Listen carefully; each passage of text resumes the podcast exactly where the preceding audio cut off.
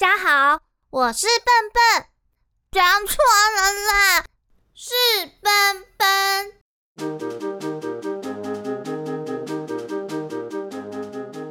欢迎收听笨笨小剧场。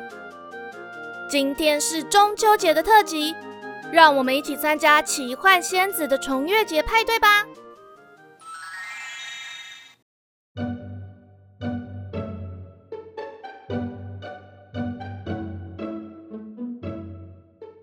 森林的秋天是金黄色的，所有的蘑菇都染了一层黄澄澄的颜色，金色的瀑布更加闪亮，青川上头也漾着一圈又一圈金灿灿的涟漪。在这个秋天的傍晚，蓝色的月亮已经悄悄出来了，蘑菇精们还在青川旁边玩耍。草草开心地从青川里往上跳。在空中翻滚了一圈，落到草地上后，一直盯着天空看。他突然指着月亮大叫了起来：“喂，今天的月亮不太一样哎！”蕾蕾拉住草草的手：“哎，不可以指月亮啦！听说月亮神会生气哎，到时候俊伞会破掉哦。”草草连忙拉着俊伞：“我不指月亮，不指月亮。”可是今天的月亮看起来怪怪的。花花躺在地上，懒洋洋的说：“好像又快到了月亮变得圆圆的日子，而且颜色有点紫紫的，又有点蓝蓝的。”草草大叫：“对呀，为什么会这样嘞？啊，月亮不是蓝色的吗？”果果慢慢的说。不知道魔法师知不知道这件事？草草说：“魔法师太远了啦。”阿丹影最近晚上都会来青川等渊羽一起散步，我们等下问他好了。正说着，丹影就拉着蘑菇菌伞降落在青川边，蘑菇精们纷纷围了上去，要问他月亮的事。但丹影手上有一盒东西。里面传来了又香又甜的味道，所以当丹影将盒子放在地上，蘑菇精们都忘了月亮的事情，好奇的围上去看，发现里面有十二个圆圆的东西，外表黄澄澄的，上面还撒了点芝麻。丹影笑着说：“哎，这是奇幻仙子做的月饼哦，很好吃哦。”草草先开心的抱起了一颗月饼。正要咬一口，发现蕾蕾和嬷嬷盯着自己看，马上把手上的月饼分成好几份，分给蘑菇精们，自己再一口咬下手上的那一份，开心地说：“哇，好好吃啊！”果果扛起了一颗月饼，一小口一小口的剥给姑姑吃，姑姑也剥了一小块一小块给果果吃。好像在这个世界上就只剩下他们两只蘑菇精。当渊羽伴着银蓝色的光晕出现的时候，蘑菇精们已经吃得不亦乐乎，盒子里转眼就只剩下一个月饼。渊羽跟大家打了招呼，就对蘑菇精叫：“哎，你们怎么都吃完了？又留一点月饼给我啊！”丹影连忙从西装的口袋里拿了一个用大片叶子包好的月饼，说：“嗯，这才是给你的。”元宇坐在草地上，拿出包在里面的月饼，咬了一口里面的蛋黄馅，赞叹地说：“啊，这月饼比我在玄剑国吃到的还要好吃哎！好期待后天的派对哦！”草草一听到这句话，马上兴奋地问：“啊？”什么什么有派对？我也要去，我也要去。丹影看到草草在草地上兴奋地跳来跳去，嘴巴张得大大的。丹影马上知道蘑菇精想要表达的意思，就笑着说：“后天是奇幻仙子的重月节派对，他邀请我和魔法师去他家赏月，也让渊羽一起参加。我们每个人都要准备一道菜出席派对。”然后奇幻仙子啊，还会准备好吃的点心和烤肉哦。蘑菇精们听了，交头接耳了起来。他们讨论的太专心，完全没有注意到丹影和渊羽已经沿着青川散起步来了，也没注意到月亮升到天空顶端时，渊羽和丹影跟他们道别。蘑菇精们都好想要去奇幻仙子的重月节派对吃好吃的东西。只是参加的宾客都需要带一道料理。姑姑思考了一下，突然灵光一闪，我知道了，魔法师明天要带我和果果一起去冰面山找雪藏兔。那我们就请山顶的美食家做一些好吃的月饼，请他帮忙送过来好了。他一边说着，果果就配合他说话的内容，一边做兔子跳的动作和做甜点的样子。蘑菇精们都开心的点点头，等着第二天魔法师的到来。第二天天刚亮，魔法师一现身在金色瀑布前，一群蘑菇精就争先恐后的跑向他。草草大声的问：“魔法师，我昨天吃了咸咸的月饼，我还要吃更多的月饼，我也要去排队。”花花问。月饼还有什么形状呢？有跟我的菌伞一样长得像朵花吗？蕾蕾说：“可能有哦，啊，不知道有没有花朵或水果口味的嘞。”蘑菇精们又叫又跳的声音让魔法师皱起了眉头，无奈的叹了一口气，笑着说：“真拿你们这些贪吃的蘑菇没办法。好，明天通通一起过来吧。”他从怀里拿出一盒魔法烟火，又说：“明天你们要出发的时候，打个信号让我知道一下。”草草快乐的往上一跳，从魔法师的手上接过魔法烟火。谢谢魔法师。魔法师点点头，手一挥，化身成一只大雕，载着姑姑和果果到冰面山去了。太阳都还没升到天空顶端时，魔法师又载着姑姑和果果回来了。草草一看到他们就大叫：“呱呱，姑姑，魔法师，阿，雪糖兔会做什么好吃的东西嘞？”果果结结巴巴地说：“雪雪藏兔说，他要做世界上独一无二的月饼，是秘密啊。”姑姑打断了果果，神秘地笑着说。草草太好奇了，就又拉着魔法师的西装裤管。魔法师笑着摇摇头，叹口气说：“你这第一只蘑菇精怎么永远那么好奇啊？”哼，明天就知道喽。说完，魔法师弹弹手指，就消失在青川边。草草一整天都在青川边走来走去。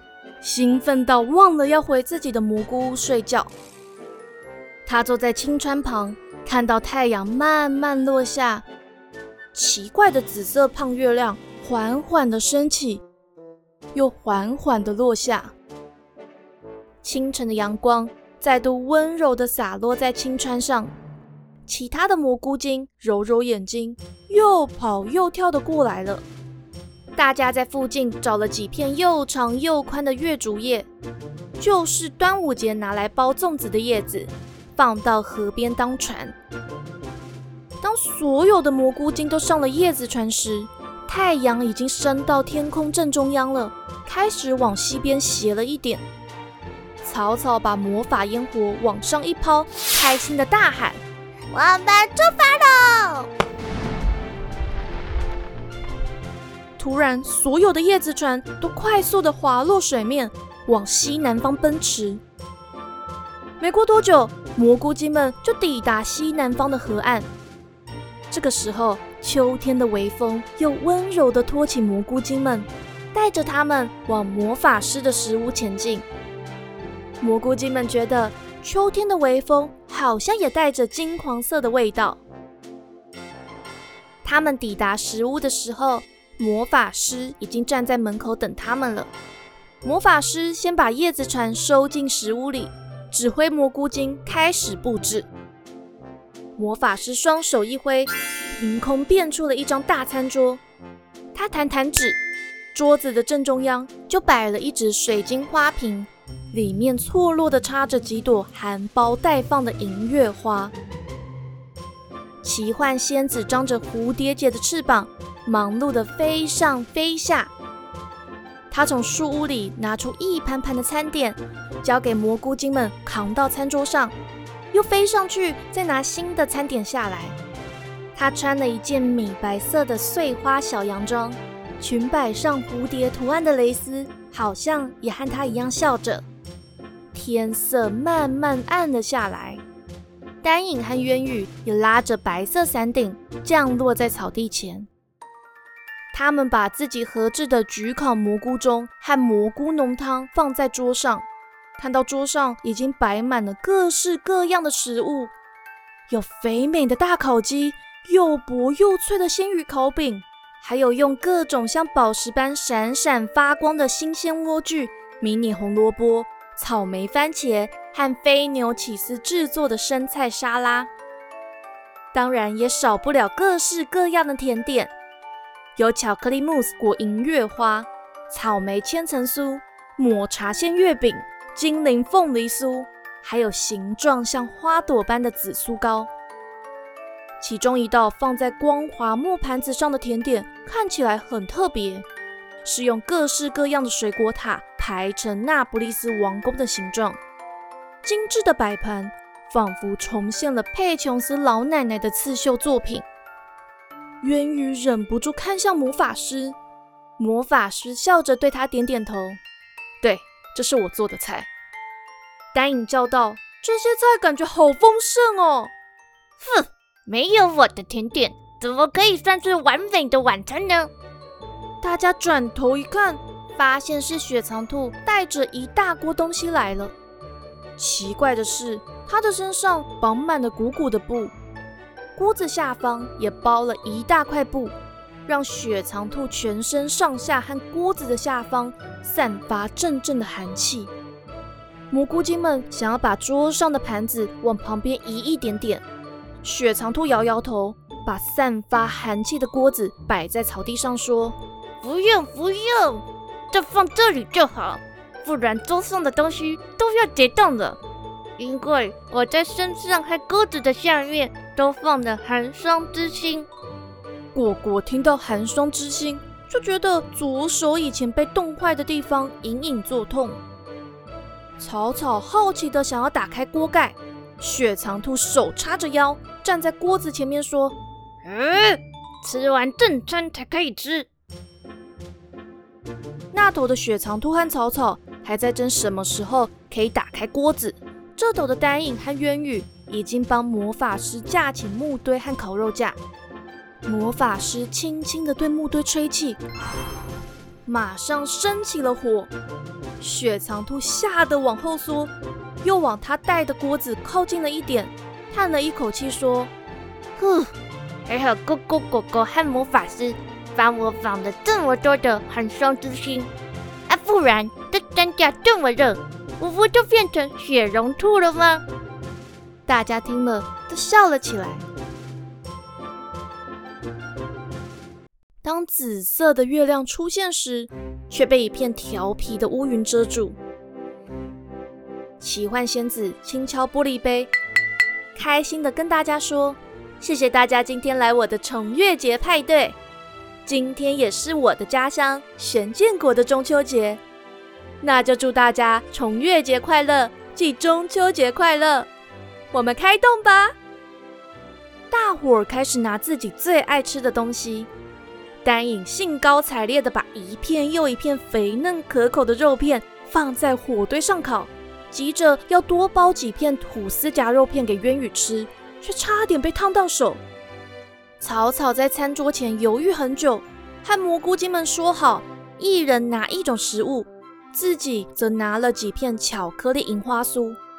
大家一起坐在草地上吃着美食。果果用强壮的左手扛了各式各样的食物，坐在魔法师的食物前，和姑姑一起吃着。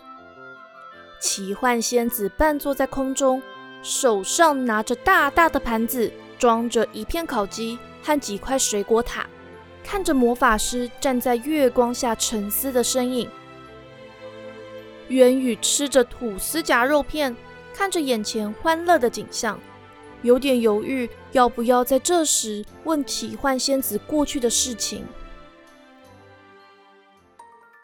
突然，他的眼前出现了耀眼的紫色光芒，餐桌正中央的银月花盛开了，泛着灿烂的银色光晕。大家都安静了下来，看到紫色的月亮出现在空中。将靛蓝色的天空慢慢晕染成紫蓝的色调。丹影忍不住问：“这就是传说中的重月现象吗？”渊羽困惑地看着丹影，魔法师笑着点点头说：“哼，这就是蘑菇森林诞生的由来。”魔法师说着，蘑菇精们已经围了过去，他们都想要知道为什么月亮会是这个颜色。大蘑菇从来没有跟他们说过这个故事。魔法师沉吟了一下，缓缓开口说：“我听狐灵长老说过，人类世界和精灵世界看到的月亮不是同一个。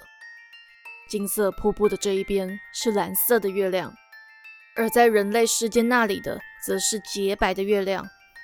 除此之外，还有一颗肉眼看不到的黑色月亮。”叫做生命之月。他看了看渊羽专注的表情和奇幻仙子越来越茫然的神情，就继续说：“每年都有一天，蓝月和白月会在天空重逢。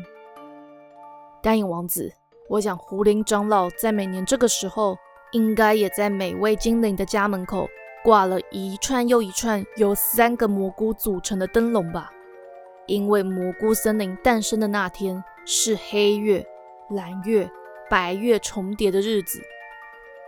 丹影点点头说：“对啊，狐灵长老有说，每年重月的时候要纪念蘑菇森林诞生时三月连珠。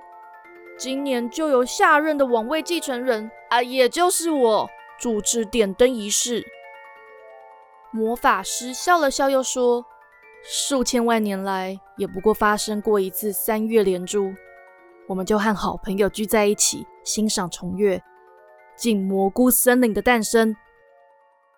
大家要举杯庆祝的时候，奇幻仙子突然轻声说：“我记得在中秋节的时候，爸爸妈妈都忙着练武艺，才不会陪我看月亮。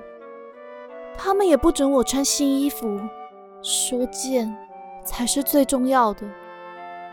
渊羽忍不住问：“你想回家吗？”奇幻仙子有点茫然地说：“我家在玄剑国，我家在这里啊。我好像把要给爸爸的信放在月饼了。爸爸，爸爸收到了吗？”他说话的时候。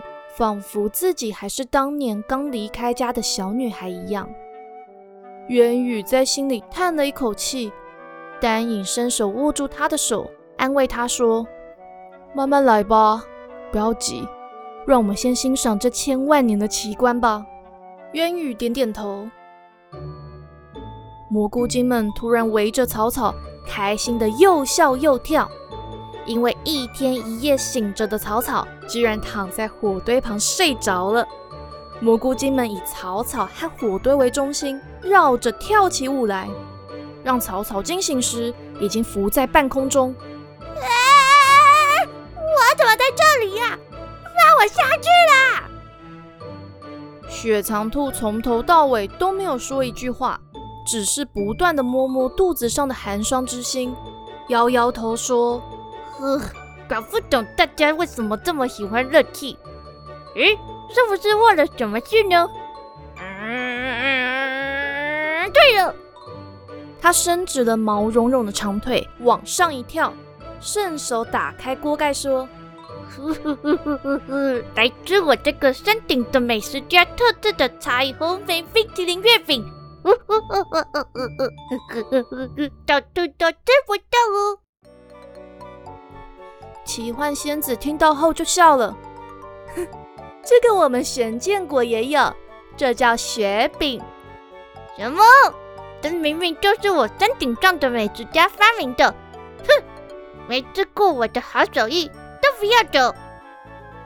姑姑笑着说：“雪藏兔，你最厉害了，我们大家都最喜欢你做的甜点。”雪藏兔开心的笑着说：“还是姑姑最棒的。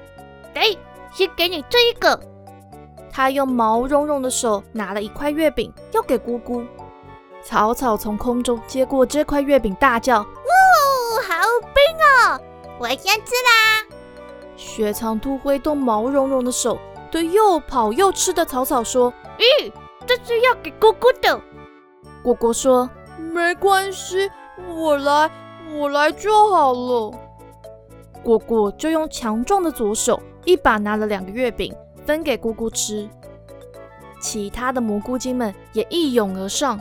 争先恐后的要拿月饼，丹莹等蘑菇精散去后，才帮自己和渊羽各拿了一个月饼。他们一边吃着月饼，一边看着周围热热闹闹的景象。在紫色的月光下，精灵王子丹影和人类公主渊羽，好希望时光可以停在这一刻。他们期待总有一天可以成为彼此的翅膀。每天一起欣赏日出日落，月色的盈亏圆缺。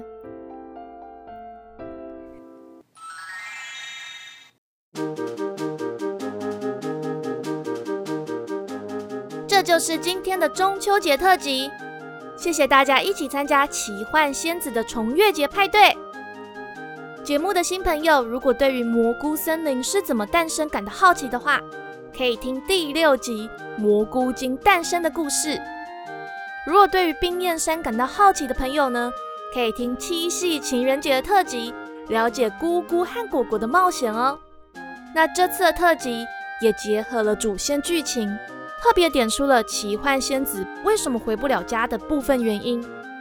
至于奇幻仙子和魔法师各自的故事，未来也会告诉大家哦。下次会继续带着大家回到玄剑国，一起了解渊羽的故事。